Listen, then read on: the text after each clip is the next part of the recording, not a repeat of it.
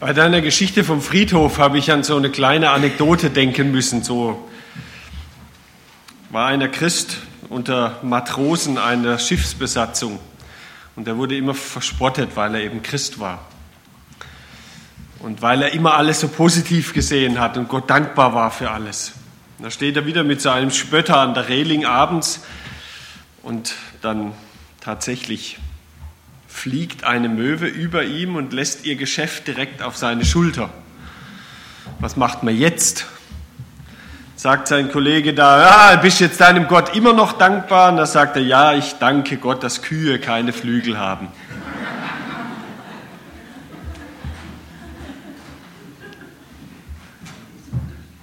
So kann man es auch machen, gell? Also, es geht um den Kolosserbrief. Heute und die nächsten beiden Sonntage, nächste Woche wird Joachim über Kapitel 2 und dann Carola Böddinghaus über Kapitel 3 sprechen. Schon mal gelesen den Kolosserbrief? Vor irgendwann, genau. Also, Aufgabe bis nächste Woche durchlesen. Es sind nur vier Kapitel, ist nicht lang und ist ziemlich stiefmütterlich behandelt. Es gibt wenig Auslegungen, wenig Dinge, die über den Kolosserbrief geschrieben werden, aber ich finde es eigentlich sehr schade. Er hat ein paar gute, wichtige Dinge drin. Kolosse liegt an dieser Stelle ungefähr, beziehungsweise lag, also in der heutigen Türkei, so ziemlich mittendrin irgendwo. Ein Ort, eine Gemeinde, die Paulus selber nie besucht hat. Aber er hat einen Brief dahin geschrieben. Genauso wie die Gemeinde Hierapolis und Laodicea, zwei weitere Gemeinden, die alle so wie in einer Art Dreieck 15 bis 20 Kilometer voneinander entfernt etwa in dieser Gegend lagen. Beide hat Paulus nicht besucht, alle drei hat Paulus nicht selber gegründet oder besucht, aber wohl haben an alle drei einen Brief geschrieben. Und die Briefe wurden auch untereinander ausgetauscht. Wir wissen aber relativ wenig sonst über diese Gemeinde in Kolosse. Nur so viel, es sind Juden und Heiden wohl gemeinsam in dieser Gemeinde zusammen gewesen. F. Kolosse, was soll man sagen? Das ist also Kolosse heute. Ja, so ein Haufen Erde halt noch übrig. So gibt es häufig von antiken Städten, also so eine Art Schutthügel, mehr gibt es da nicht. Sieht ein bisschen aus wie so ein Dreckhaufen. Das ist Kolosse. Und es gibt sogar noch ein Schild, wenn man da an der Landstraße entlang fährt, wo darauf hinweist, hier war mal was, aber mehr nicht. Und so war es mit dieser Stadt auch. Im vierten und fünften Jahrhundert vor Christus war das eine relativ bedeutende Stadt noch gewesen, aber wurde mehr und mehr dann eben von Laodicea und Hierapolis in der Bedeutung als Handelsstadt abgelöst. Die Gemeinde dort wurde, soweit wir das wissen und erkennen können, von einem gewissen Epaphras gegründet. Der wird mehrfach erwähnt. Und dann werden noch ein paar andere Gestalten erwähnt, die sind dem einen oder anderen Bibelleser vielleicht etwas vertrauter, nämlich ein gewisser Onesimus wird erwähnt. Das war so ein entsprungener Sklave. Da wird ein eigener Brief für den verfasst an seinen Herrn, nämlich Philemon, und es ist von vielen Seiten her anzunehmen, dass die Gemeinde in Kolosse nichts anderes ist wie die Hausgemeinde des Philemon. Davon kann man ausgehen, entscheidet wahrscheinlich nicht viel darüber, wie man manches in diesem Brief versteht. Werden auch viele andere Menschen erwähnt, ein Aristarch, ein Markus, ein Lukas, ein Demas und ein Archippus, die wohl zusammen ebenso eine Art Hausgemeinde gebildet haben. Kolosse. Wir wissen nicht viel über diese Stadt, aber wissen einiges über diesen Brief, weil wir ihn haben. Im Gegensatz zu dem Brief an Hierapolis und Laodicea, diese beiden haben wir nicht. Der Schwerpunkt des Briefes, im Kolosserbrief geht es ganz eindeutig und klar um Jesus Christus als Person. Fällt dadurch schon auf, dass in diesem Brief 17 verschiedene Namen von Paulus benutzt werden oder Bezeichnungen, wie er Jesus beschreibt oder benennt. Sechs davon kommen sogar nur im Kolosserbrief vor, nirgends sonst im Neuen Testament. Jesus Christus, der Herr, der Sohn der Liebe Gottes, das Bild des unsichtbaren Gottes. Er ist der Erstgeborene vor aller Schöpfung und andere mehr. Es geht ihm also darum, scheinbar etwas uns mitzuteilen über die Person und Bedeutung Jesu und was die nun tatsächlich für Bedeutung für die Gemeinde in Kolosse haben kann und darüber hinaus auch für uns. Die besondere Bedeutung Jesu also, vor allem im Blick auf die christliche Hoffnung, die wird im Kolosserbrief uns vor Augen geführt. Der ganze Brief ist gegen gewisse Spekulationen und ihr Lehren ausgerichtet. Seht zu, dass euch nicht jemand einfange durch Philosophie und leeren Trug, gegründet auf die Lehre von Menschen und auf die Mächte der Welt und nicht auf Christus. Allein der Christusbezug, das macht Paulus deutlich, schafft Klarheit im Denken, im Glauben und im Leben. So heißt es in 2 Vers 8 und in 3 Vers 1 und 2 geht es dann weiter. So seid ihr nun mit Christus auferstanden, so sucht, was droben ist, wo Christus ist, sitzend zu Rechten Gottes. Trachtet nach dem, was droben ist, nicht nach dem, was auf Erden ist. Und die Perspektive des Droben, wenn ihr jetzt hier hinschaut auf diese Übersicht, dann seht ihr, aha, das steht im zweiten Teil, dieses nach droben ausgerichtet sein. Und dann geht es ganz praktisch als nächstes um die Frage, wie man Ehe und Familie gestaltet, wie man sein Haus bereitet, wie man sich mit anderen Menschen zusammen verhält und so weiter.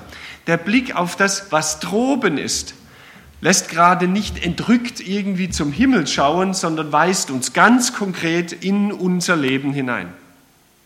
Ewigkeitshoffnung macht diesseits tauglich. Ewigkeitshoffnung schafft Diesseitsbezug. Dieses nicht, was auf Erden ist, bezieht sich um, geht es um eine Qualität von Leben und nicht etwa um eine Örtlichkeit. So wie wir es beten im Vater unser. Dein Wille geschehe wie im Himmel, so auch auf Erden. Und so ist der Kolosserbrief aufgebaut, wie alle Paulusbriefe, einen ersten Teil, den man den eher lehrhaften nennen kann, und den zweiten, der dann eher das praktische Leben zeigt, wie das nun umgesetzt und gelebt werden kann. Aber gerade dieser zweite Teil ist sehr praktisch lebensnah und das weist uns dahin, was droben ist nämlich die Art und Weise, wie Gott ist, wie Gottes Welt und Idee ist, wie das Reich Gottes hier und heute verwirklicht wird. Das ist, was droben ist. Also keine entrückte und irgendwie verklärte Blickhaltung, hoffentlich ist bald hier vorbei, sondern das heißt ganz konkret, wie habt ihr es in euren Häusern zu leben, wie geht christliches Leben ganz praktisch. So, und da jetzt Kapitel 1 etwas enthält, was nicht gerade einfach ist, versuchen wir erstmal ein Rätsel zu lösen, weil uns das ein bisschen hilft, in die Denkweise von Paulus hineinzufinden. Also, wir stellen uns mal vor, so, das hier ist der Globus. Umfang am Äquator etwa 40.030 Kilometer. Also 40.000 Kilometer. Und jetzt legen wir um diese Erde herum an der Stelle mal ein Band, eine Schnur, ein Seil, ja, so um den Äquator rumgewickelt. 40.000 Kilometer lang. So, und jetzt stellen wir an ganz vielen Stellen um den Äquator rum Menschen und die nehmen jetzt dieses Seil und heben das einen Meter hoch. Ja, also so etwa in die Bauchhöhe. Wie viel muss man dieses Seil jetzt verlängern, damit es tatsächlich am Äquator überall einen Meter höher gehalten werden kann. Dürft mal schätzen. Also 40.000 Kilometer war es lang. Die Mathematikfreaks bitte nicht rechnen. Es geht um eine Vorstellungsübung. Also 40.000 Kilometer, und jetzt heben das alle hoch und es wird einen Meter höher plötzlich an allen Stellen rund um den Globus. Wie viel länger muss man das Seil machen? Aber wenn man es hochhebt, wird es ein bisschen länger, denke ich, was man braucht. Kürzer. Oh, Werner, jetzt müssen wir uns nachher nochmal unterhalten. Ja, der wird größer. Wir heben es doch hoch von der Erde weg. Na, ein Meter wäre ein bisschen arg wenig.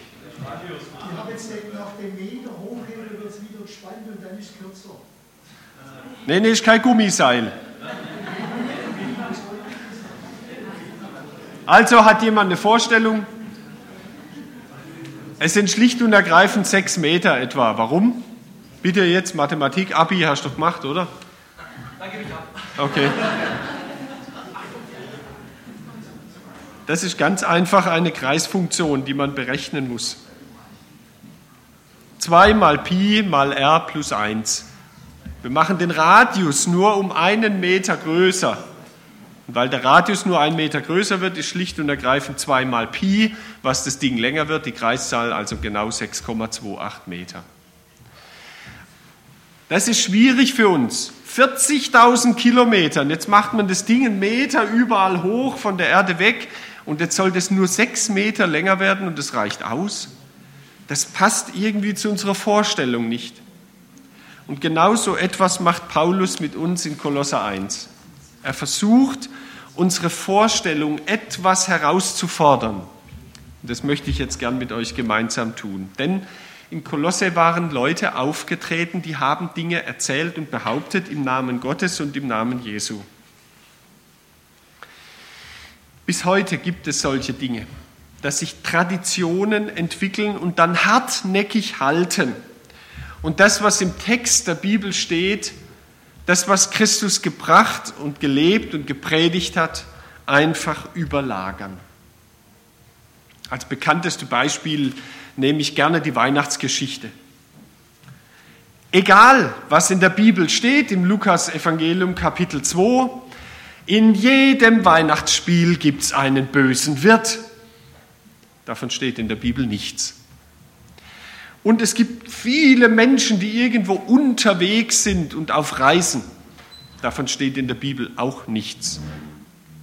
Gegenteil, historisch belegt ist nur, dass diese ganze Schätzung, die damals gemacht wurde, etwa 14 Jahre gedauert hat. Das heißt, da waren nicht alle ständig dauernd unterwegs in einem Atemzug.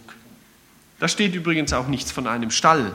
Und trotzdem wird er hartnäckig behauptet, dass es einen geben würde. Steht nur was von der Futterkrippe und von einer Karawanserei, letztlich im griechischen Text. Vieles andere mehr, auch ein fliegender Engel zum Beispiel, den gab es nie. Der Engel des Herrn trat zu ihnen. Da flog niemand. Der kam zu Fuß. Wird sogar betont im Griechischen. Per pedes, zu Fuß. Und trotzdem halten sich diese Dinge ganz fest. Und vieles in biblischen Texten wird, glaube ich, häufig nur geglaubt, dass es so da stehen würde. Und deshalb müssen wir genau hinschauen. Es ist eminent wichtig, auf die biblischen Texte zu hören. Nur dann entfalten sie letztlich ihre Kraft, die wir zum Leben brauchen. Insbesondere, und da könnte ich jetzt viele, viele solche Geschichten erzählen, wie die mit der Weihnachtsgeschichte, die Zukunftshoffnung der Christen ist so von wilden Spekulationen überwuchert, dass man kaum noch verstehen kann, was uns die Bibel im Blick auf die Ewigkeit und die Erneuerung der Welt sagt und so weiter. Gerade so zum Beispiel möchte ich nur mal antippen, dieses ganze Ge Spekuliere und Gefasel von einer Entrückung, dass plötzlich hier führerlose Autos über die Erde rasen werden, wenn Jesus wiederkommt, entbehrt jeglicher biblischer Grundlage. Jeglicher. Klammer auf. Denn wenn Gott die Welt zum Ziel führt, schafft er nie Chaos. Klammer zu. Ich gehe auf dieses Thema nicht näher ein, sondern wir schauen uns jetzt einfach einen der schönsten Texte an, die Paulus überhaupt je formuliert hat. Ob er direkt von ihm stammt, weiß man nicht. Ob er ihn einfach nur zitiert hat. Es ist ein Gedicht, es ist ein Lied, ein Hymnus auf Jesus Christus. Er, Jesus, ist das Ebenbild des unsichtbaren Gottes, der Erstgeborene vor aller Schöpfung. Denn in ihm ist alles geschaffen, was im Himmel und auf Erden ist. Das Sichtbare und das Unsichtbare. Es seien Throne oder Herrschaften oder Mächte oder Gewalten. Es ist alles durch ihn und zu ihm geschaffen. Und er ist vor allem und es besteht alles in ihm. Das ist quasi die Spiegelachse in diesem Text. Im ersten Teil geht es um die Schöpfung, um die Welt, um Himmel und Erde. Und jetzt geht es um die neue Schöpfung, nämlich um die Gemeinde. Und er ist das Haupt des Leibes, nämlich der Gemeinde. Er ist der Anfang, der Erstgeborene von den Toten, damit er in allem der Erste sei. Denn es hat Gott wohlgefallen, dass in ihm alle Fülle wohnen sollte und er durch ihn alles mit sich versöhnte. Es sei auf Erden oder im Himmel, indem er Frieden machte durch sein Blut am Kreuz.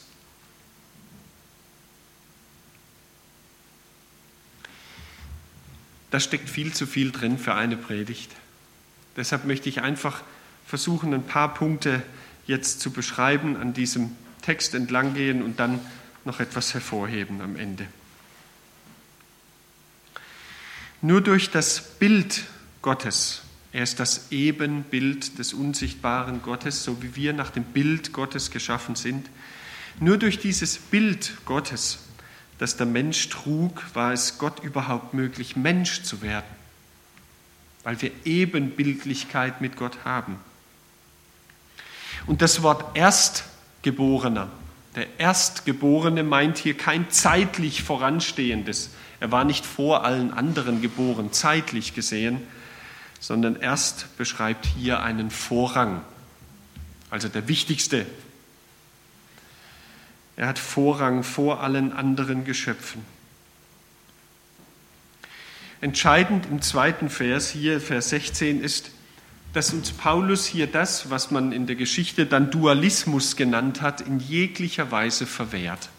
Das war wohl einer der Punkte, was uns indirekt hier deutlich gemacht wird, was durch diese Irrlehre in den christlichen Glauben Einzug gefunden hat. Übrigens dann tatsächlich über Augustinus von Plato her beeinflusst. Die ganze christliche Lehre beeinflusst hat bis heute und es ist eine der großen tragischen Dinge überhaupt, dass so viele Christen diesen Dualismus im Kopf haben, dass sie nämlich Himmel und Erde als zwei völlig getrennte Wirklichkeiten verstehen und sehen. Und das ist eine der großen Tragiken, warum die Zukunftshoffnung und warum die Auferstehungshoffnung nicht wirklich durchschlagende Energie entfaltet in unser Leben hinein. Wenn wir nicht begreifen, dass Himmel und Erde eins sind, und zwar durch Christus verbunden. Er hat beides geschaffen, das Sichtbare und Unsichtbare, Himmel und Erde. Das sind nicht zwei Wirklichkeiten und zwei Welten, sondern das ist letztlich eine Wirklichkeit. Die eine allerdings für uns eben nicht mit den Sinnesorganen wahrnehmbar. Aber, wie Paulus an anderer Stelle sagt, unser Lebensraum, Gott ist unser Lebensraum, in dem wir uns bewegen. Er ist die Atmosphäre, die Luft, er ist das, was uns umgibt. Überall ist er da und greifbar. Paulus erlaubt uns in keiner Weise, wie den kolossäischen Irrlehrern damals, die Rettung im Glauben als eine Art Rettung aus dieser Welt heraus zu verstehen. Ich hatte das ja vorhin schon erwähnt. Trachtet nach dem, was droben ist, heißt, kümmert euch um eine gute Erziehung eurer Kinder. Es geht nicht um einen Fluchtweg zum Himmel hin, der fernab dieser schnöden Welt irgendwo existiert, Christus ist wie der Tempel zu seiner Lebzeit das Verbindungsstück von Himmel und Erde. Hier, so haben es Juden gedacht, im Tempel ist der Ort, wo Gott wohnt und wo wir Menschen hier mit unserer Erde hinkommen. Himmel und Erde sind in Christus verbunden, untrennbar zusammen. Er ist das Verbindungsstück. Und so sind wir und ist alles zu ihm hin geschaffen. Es ist also nicht so, dass sich alles Geschöpfliche am Ende auflösen würde. Gott hat Ja gesagt und hat gut gesagt. Und was er gut gemacht hat, wird er am Ende nicht auflösen und zerstören. Es läuft auf ihn zu. Auch diese Schöpfung hier läuft auf Christus zu. Auch die Schöpfung wird hier in ein ganz genau gleich positives Licht gestellt wie der Himmel. Sie ist gut, ohne Wenn und Aber, aber noch nicht vollkommen. Und so wird im zweiten Teil uns dann vor Augen geführt, was das Herzstück unseres Glaubens ist.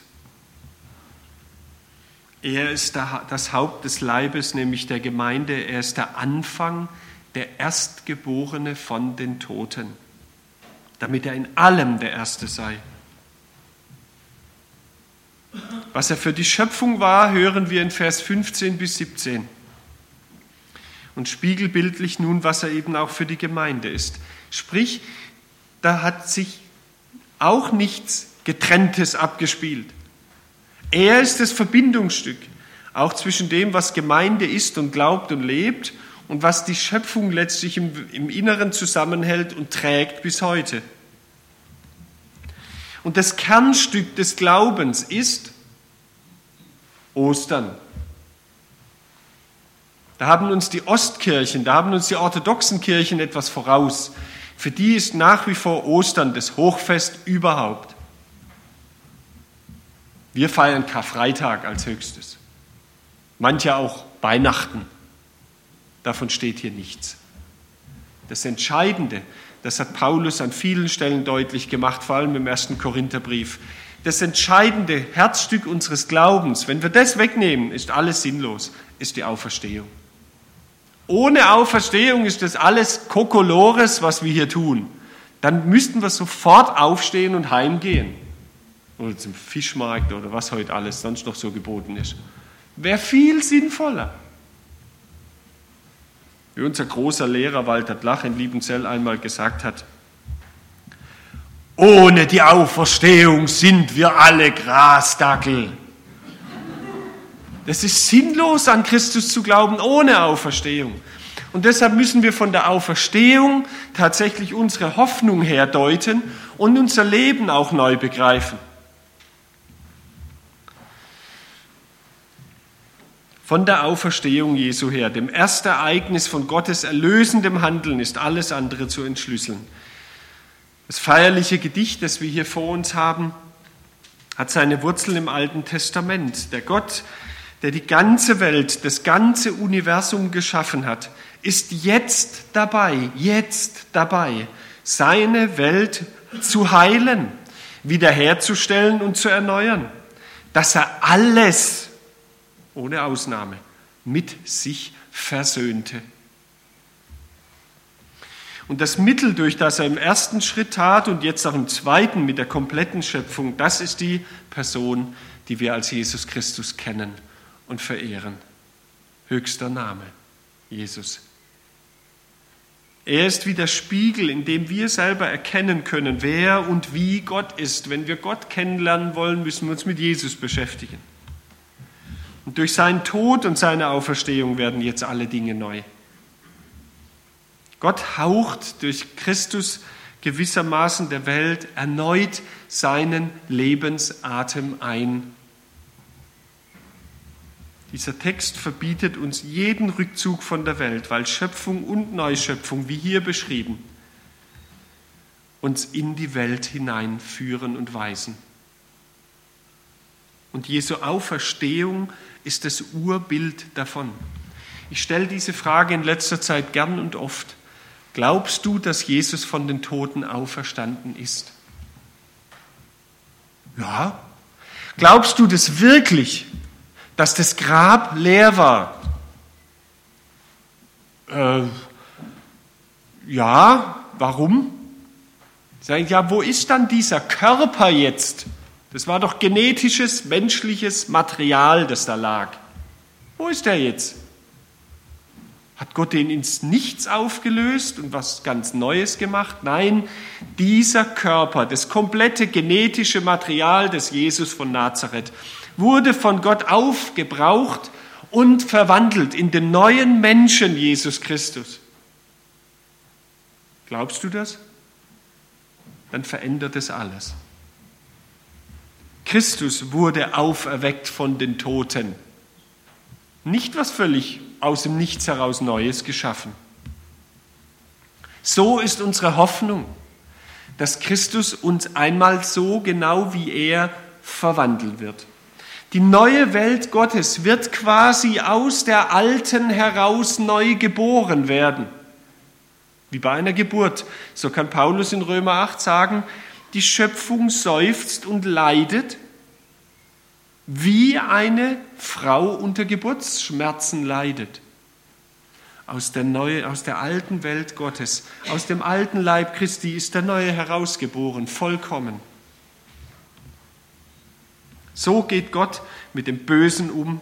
Er besiegt es, indem er es überwindet im Tod, und zwar durch Gewaltverzicht. So ist Auferstehung. So ist der letzte Feind besiegt. Glaube und öffentliches Leben, Religion und Politik, das sind keine Gegensätze, die sich ausschließen. Und das wäre da die Welt und da ist Gott. Nein, wir haben nur eine Welt, die Gott will und geschaffen hat. Und er hat uns als Gemeinde in diese eine Welt hineingestellt, durch Christus, den auferstandenen neuen Menschen. Das führt uns selbstverständlich auch zu öffentlichem und politischem Engagement. Und deshalb ist es sinnvoll, sich im Bereich der Asylsuchenden heute mit zu engagieren. Wer tut sowas sonst? Wir sollten auch klar eine Meinung sagen über die Dinge, die Politiker sich kaum auszusprechen wagen. Wie viel Orientierungslosigkeit und wie viel Hilflosigkeit schlägt uns heute an so vielen Stellen entgegen. Und wir haben eine Botschaft auch für Menschen in der Ukraine oder Menschen in Nigeria von der Versöhnung. Versöhnung Gottes ist der Schlüssel, damit Menschen verändert leben können. Wie denn sonst? Nehmen wir nur den Fall Edati zum Beispiel. Da ist ein Abgeordneter, der irgendwie scheinbar so internetpornografisches Zeug über Kinder heruntergeladen hat oder auch nicht und plötzlich eiern alle rum und keiner weiß so richtig, was man sagen und denken soll. Wir haben Klarheit von Gott, wie wir auch mit so einem Politiker umgehen, nämlich mit beidem, mit Wahrheit, mit Überführung, mit Eindeutigkeit und auf der anderen Seite auch mit Vergebung, mit beidem. Beides haben wir. Wer soll denn dieser Welt sonst etwas sagen zu den großen Fragen, die heute anstehen? Mit Kolosser 1 sollten und können wir die Dinge in der Welt von einer Perspektive der Hoffnung her, wir haben Hoffnung der Auferstehung, von dem her die Dinge deuten. In christlichen Gemeinden ist kein Platz für Kulturpessimismus, dass alles schlechter wird und was weiß ich alles. Wir haben Hoffnung auf Gottes Zukunft mit dieser Welt und mit den Menschen dieser Welt. Er hat alles mit sich versöhnt, alles versöhnt und er macht Frieden. Nein, er hat gemacht Frieden. Und das heißt Shalom. Shalom bedeutet Heil. Heil werden in allen Beziehungen. Das meint Shalom. Meine Beziehung zu mir, zu meinem eigenen Körper, das ist doch eine Botschaft und zwar nicht nur für junge Menschen und Teenager mit Pickelgesichtern. Ich habe eine versöhnte Beziehung mit mir. Ich habe eine versöhnte Beziehung zur Umwelt. Und ich habe eine versöhnte Beziehung mit Gott und mit anderen Menschen. Frieden hat Gott gemacht. Das ist nicht etwas für inneres Seelenheil, sondern etwas ganz Praktisches, Hoffnungsvolles für diese Welt. Wer sonst hätte denn irgendetwas bewirken können wie, de, wie den Wandel in Südafrika, wenn nicht die Christen dort? Hinter dem Geheimnis von Nelson Mandela steckt ein Geheimnis eines Bischof Desmond Tutu. Das war sein geistlicher Vater. Bischof Desmond Tutu ist die 27 Jahre, während Nelson Mandela im Gefängnis war, jeden Morgen um 4 Uhr aufgestanden, um drei Stunden lang nur für einen friedvollen Wandel in seinem Land zu beten. Und jeder hat gesagt, ach, wenn die Schwarzen an die Macht kommen, Blut vergießen, Chaos. Nichts ist passiert. Kein Blutvergießen, kein Chaos. Und warum haben wir einen Wandel wie bei uns im Land erlebt, dass eine Mauer gefallen ist? Weil ein kleiner, bescheidener Pfarrer in Leipzig in seiner Kirche gesagt hat, warum sollen wir unser Montagsgebet hinter verschlossenen Türen in der Kirche machen? Wir machen vorne einfach mal zur Fußgängerzone hin die Tür auf und machen da unser Montagsgebet und beten für die Freiheit unseres Landes Und dann kamen unerklärlicherweise mehr und mehr Menschen in diese Kirche, sodass irgendwann 50 und dann waren es 100 Leute. Und dann haben sie gesagt, warum soll man nicht in die Fußgängerzone rausgehen? Und so sind die Leipziger Montagsdemos entstanden. Es waren Christen, die diesen Wandel vollzogen haben. Wenn nicht wir voller Hoffnung wären, wer denn dann für diese Welt? Wenn wir die Auferstehung glauben, haben wir doch Hoffnung oder nicht? Dass Neues aus dem Toten sogar heraus entstehen kann. Und weiter geht es im Kolosserbrief dann mit einer unglaublich großen Aussage. Wir müssen uns nicht rechtfertigen als Christen, dass wir eine Existenzberechtigung hätten. In Christus liegen alle Schätze, alle Schätze der Weisheit und der Erkenntnis verborgen. In Christus sind alle Schätze der Weisheit und der Erkenntnis. Weil die Auferstehung mitten in unserer Welt geschehen ist, muss dies auch jetzt schon Auswirkungen haben. Und wir haben etwas durch Christus bekommen, das die Welt tatsächlich nicht hat. Und das ist nicht nur Seelenheil. Gott will eine Erde erneuern und dazu braucht er uns, dass wir Vorboten dieser Hoffnung sind, jetzt und hier schon. Gerechtigkeit, Schönheit der Schöpfung, Evangelisation neu zu begreifen, als Menschen einzugliedern in dieses Großprojekt Gottes es geht nicht darum, Seelen für den Himmel zu gewinnen, sondern Menschen herauszurufen, ihren Teil im Reich Gottes zu spielen, ihren Platz darin zu finden, ihre Gaben zu entdecken und für Gott in dieser Welt einzusetzen. Das sind die heutigen großen Themen der christlichen Zukunftshoffnung. Gerade nochmal diesen Punkt Schönheit, Ästhetik. Wer an Christus den Auferstehenden, Auferstandenen glaubt und weiß, dass er alles geschaffen hat, und dann aufs Flugfeld geht und da die Hasenkästen sieht, die da jetzt gerade gebaut werden, diese Legehennenbatterien, alle ausgestattet mit ein bis fünf Großbildfernsehschirmen, wo die Verblödungsmaschinerie dieser Welt, 98 Prozent, was da flimmert, ist ja doch nur Verblödung der Welt, diese Menschen in den Hasenkäfigen stillhält Ästhetik, Schönheit Gottes, ein Blick aus dem Fenster, nur ein Blatt, das da draußen am Baum ist, hat mehr Ästhetik als das. Gott hat Schönheit geschaffen. Und wenn wir an Christus glauben, dann stehen wir Pate für alles, was schön ist, was ästhetisch ist, was kunstvoll ist. Wir haben eine Botschaft für diese Welt. Mitten in all dem, was scheinbar sich degeneriert oder rückwärts entwickelt? Werden sich Weg und Mühen denn lohnen, bis Gottes Fest beginnt? Ja, denn es hat für die schon begonnen, die auf dem Wege sind. Können wir jetzt schon singen und feiern? Hat sich schon was getan? Ja, denn Gott will die Erde erneuern und fängt bei uns schon an. Gott lädt uns ein zu seinem Fest. Lasst uns gehen und es allen sagen, die wir auf dem Wege sehen. Gott lädt uns ein. Lasst uns beten.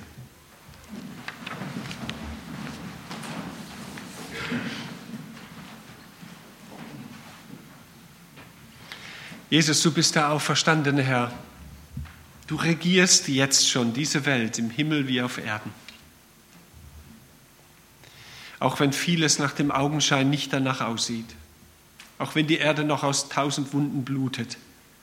Wir wollen glauben, dass du der Auferstandene bist und dass diese Welt Grund zur Hoffnung hat. Und Herr, du weißt, wie wir in unserem eigenen Leben, wie wir in unserem Umfeld, wie wir in vielen politischen Situationen von Nigeria über Syrien, über Pakistan und den Irak einfach und den Iran so vieles sehen, wo, wo Erneuerung notwendig ist, wo deine Versöhnung noch nicht greift. Und so kommen wir zu dir und bitten dich um, um gute Antworten, um klare Ideen, auch für unser eigenes Leben und für uns als Gemeinde hier in Sindelfingen, dass wir Wege finden, dieser Hoffnung heute schon Gestalt zu verleihen. Danke für diesen unglaublichen Rückenwind den wir wahrscheinlich bei weitem noch nicht erfasst haben, den deine Auferstehung von den Toten bewirkt. Danke für diese wunderbare Botschaft, die du uns ins Herz und ins Leben gegeben hast. Amen.